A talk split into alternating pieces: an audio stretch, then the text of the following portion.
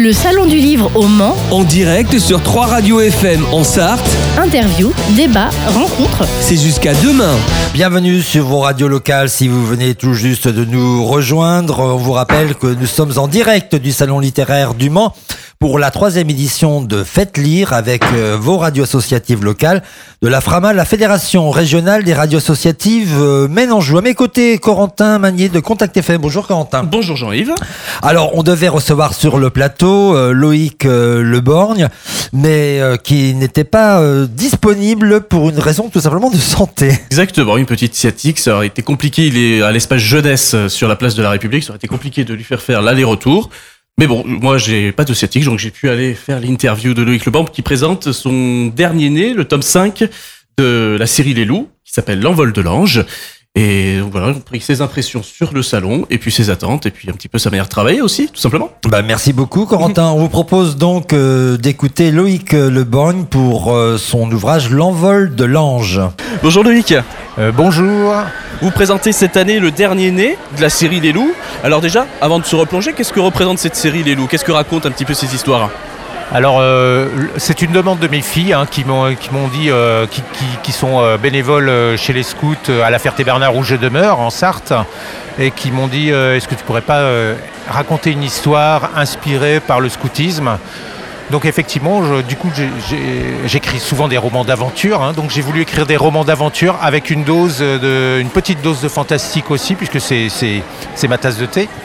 Et, mais j'ai voulu écrire une histoire euh, qui s'adresse à un grand public, pas du tout euh, un roman destiné uniquement à des scouts en fait.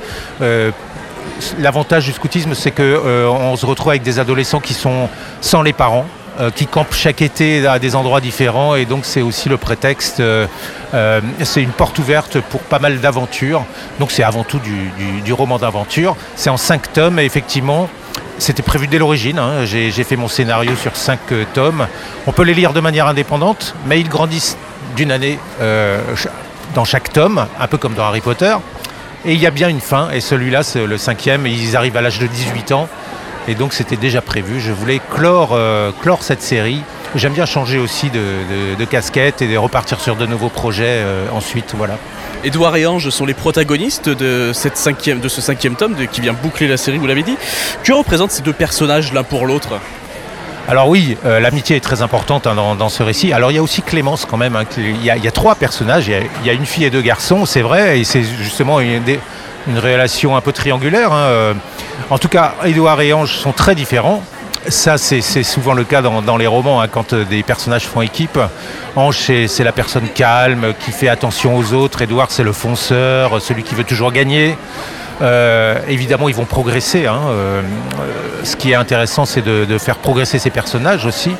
Et puis il y a donc Clémence qui, joue euh, un rôle un peu intermédiaire. Elle est, à la fois sage et à la fois fonceuse. Donc, euh, et, c'est important parce que euh, c'est vrai qu'on pense au scoutisme, on pense souvent aux garçons.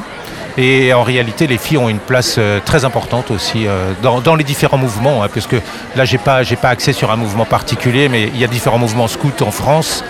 Mais les filles ont toute leur place aussi, voilà. Et pour vous, qu'est-ce que vous avez voulu transmettre à travers ces trois personnages? Quelle valeur vous avez. Est-ce que chacun a une valeur particulière? Oui, alors, euh, bah, comme je l'ai dit, euh, Ange, c'est l'attention aux autres. Et c'est vrai que c'est important euh, dans, dans, le scoutisme. On fait attention aux plus jeunes, notamment. C'est pas toujours le cas dans notre société, mais lui va toujours s'intéresser aux plus jeunes, voir s'ils ne sont pas en difficulté. Euh, Édouard, lui, euh, c'est plutôt, euh, il, désire d'ailleurs être euh, sauveteur, pompier, donc euh, c'est plutôt euh, un fonceur, mais qui va aussi, euh, en, fait, c'est quand même un, trait d'union entre tous ces personnages, c'est qu'ils sont, ils sont pas isolés. Ils regardent toujours, euh, ils, font attention aux autres, ils, euh, euh, regardent ce qui se passe autour d'eux. Ils forment des équipes et c'est ça qui leur permet d'avancer aussi. Et oui, voilà, donc c'était important. Alors il y a deux choses essentielles, hein, c'est l'amitié, la, solidarité, et puis euh, la nature, elle est très très présente. Donc euh, les, les personnages aussi doivent euh, en permanence se, se, se débrouiller avec cette nature qui est parfois souvent même magnifique, mais aussi parfois peut être impitoyable. Donc euh, voilà. Ce que j'allais vous dire, vous avez choisi pour cette cinquième aventure de les immerger euh, sur une île. Justement, qu'est-ce qu'elle représente cette île? C'est le combat un petit peu, une sorte de métaphore sur l'adolescence qui devient adulte, les dangers qui à s'y préparer? Oui, alors ça, on le retrouve dans chaque tome. Alors moi, les îles, j'adore. hein, J'en ai visité énormément. Je, je suis né en Bretagne et, euh, j'adore aller sur une île. Une île, c'est un petit peu, euh, c'est un monde en miniature. On retrouve euh, toutes les caractéristiques de la planète, mais concentrées sur un petit territoire. Euh, en fait, quand on est sur une île, on se rend compte qu'il y, a- des différences entre la côte ouest et la côte est, par exemple. C'est très, très différent avec l'intérieur. Et donc, c'était de. Effectivement, ils se retrouvent en prise avec un monde isolé, isolé de- du reste de, la planète. Donc, ils vont devoir faire avec. Et il va y avoir des événements climatiques, notamment, euh, qui vont les mettre sous pression. Et donc, euh, oui, c'est c'est moi, c'est un univers qui me fascine, l'île. euh, et, je voulais terminer. Alors, c'est une île imaginaire, mais en réalité, on y retrouve toutes les caractéristiques de- de- des îles du Grand Ouest, en gros, hein, de Bretagne et de- des Pays de la Loire. Justement, au niveau de ces îles, c'est, disons, ces dommages climatiques, c'est peut-être aussi un premier message d'alerte au niveau de, peut-être pour nous, pour notre quotidien, pour ce qui, les années qui vont arriver? Oui, alors euh, c'est vrai que moi j'ai fait beaucoup de, randonnées, de camps aussi euh, quand j'étais plus jeune, euh, dans la nature et on se rend compte qu'effectivement l'humain est- est- n'est pas grand-chose hein, par rapport à, la nature. Et là, là, effectivement, il y a plusieurs allusions au, changement climatique dans ce roman, parce que je voulais aussi qu'il soit très ancré dans la réalité. Et les gens qui font de la randonnée, qui campent, se rendent bien compte de ces problèmes-là. Cet été, il a fait très chaud, par exemple, c'était pas anodin. Là, c'est en l'occurrence euh, une sorte de cyclone hein, qui va s'abattre sur, euh, sur le Grand Ouest. On n'en est pas à l'abri. Il y en a déjà eu d'ailleurs. Et, euh, oui, c'est aussi, aussi un message dans le sens où, oui, il faut, il faut faire attention à la nature parce qu'on on est, on est des brins de paille quand, elle s'énerve. Vous l'avez dit, c'est le tome 5 qui vient clôturer la série. Est-ce que déjà vous travaillez sur une autre série, peut-être en apportant d'autres valeurs, sur des. peut-être leur volet technologique cette fois-ci, une part de technologie qui viendrait prendre le dessus sur l'homme Alors, euh, j'ai un roman qui va sortir en septembre prochain, euh, qui est terminé, donc qui est bouclé euh, chez Fleurus, qui s'appelle la, La fille au sans visage. Et oui, c'est, ça se passe dans le futur, donc il y a des nouvelles technologies, mais il y a toujours cette, cette importance fondamentale du rôle de la nature. Est-ce qu'on la respecte assez ou pas Donc, on- en gros, ça va être le rat des villes et le rat des champs. Le garçon est un rat des champs, il vit dans la forêt, et la fille est une, est une fille de la ville, et ils vont se croiser. C'est Tarzan et Jane un peu, quoi. Voilà. Ça, ce sera sortir septembre prochain. Et justement, qu'est-ce que vous pouvez dire euh, par, euh, par rapport au salon maintenant? Un petit peu vos attentes par rapport à celui-ci? Peut-être votre première fois Peut-être euh, non, du coup, vous êtes, euh, du, vous êtes de la Ferté-Bernard, donc je pense que ça ne sera pas votre première fois. Mais qu'est-ce que, qu'est-ce que sont vos attentes au final pour, euh, pour cette édition 2022 Alors, euh, vraiment, euh, ce qui est intéressant dans un salon, c'est de rencontrer les jeunes lecteurs. hein. Euh, Il y en a à côté d'ailleurs, là. Mais de, discuter avec eux. Certains ont lu les premiers. Alors, l'avantage d'une série, c'est que certains ont lu les premiers. Ils me donnent leur avis aussi. Et souvent, ils sont impitoyables. Ça veut dire que les, adultes prennent toujours un peu de recul. Les, enfants ou les adolescents, eux, ils disent ce qu'ils pensent. Donc, ça permet d'avoir un retour. Et c'est- c'est très important pour un, un auteur qui est souvent qui travaille seul à son bureau, sur son ordinateur. Là, là on peut rencontrer du monde. Je suis venu l'an dernier et, puis il y a quelques années et j'ai vu l'évolution l'an dernier. Il y a eu énormément de monde. Alors je pense que c'est formidable d'être passé en entrée gratuite. Euh, ça, euh, ça, nous permet de rencontrer un public qui ne serait pas venu si, c'était payant, hein, puisque j'ai cru comprendre que la fréquentation avait explosé l'an dernier. Donc euh, c'est très bon signe. Et oui, c'est important que l'accès à la culture en ce moment ne soit pas onéreux. Euh, le livre déjà, c'est pas donné un livre, hein, donc euh, euh, par contre si l'entrée du salon est gratuite, c'est formidable pour tout le monde. Donc oui, c'est rencontrer les gens, discuter avec eux, et, puis les revoir l'année suivante, puisque là je suis venu l'an dernier, donc je pense que je vais en revoir certains.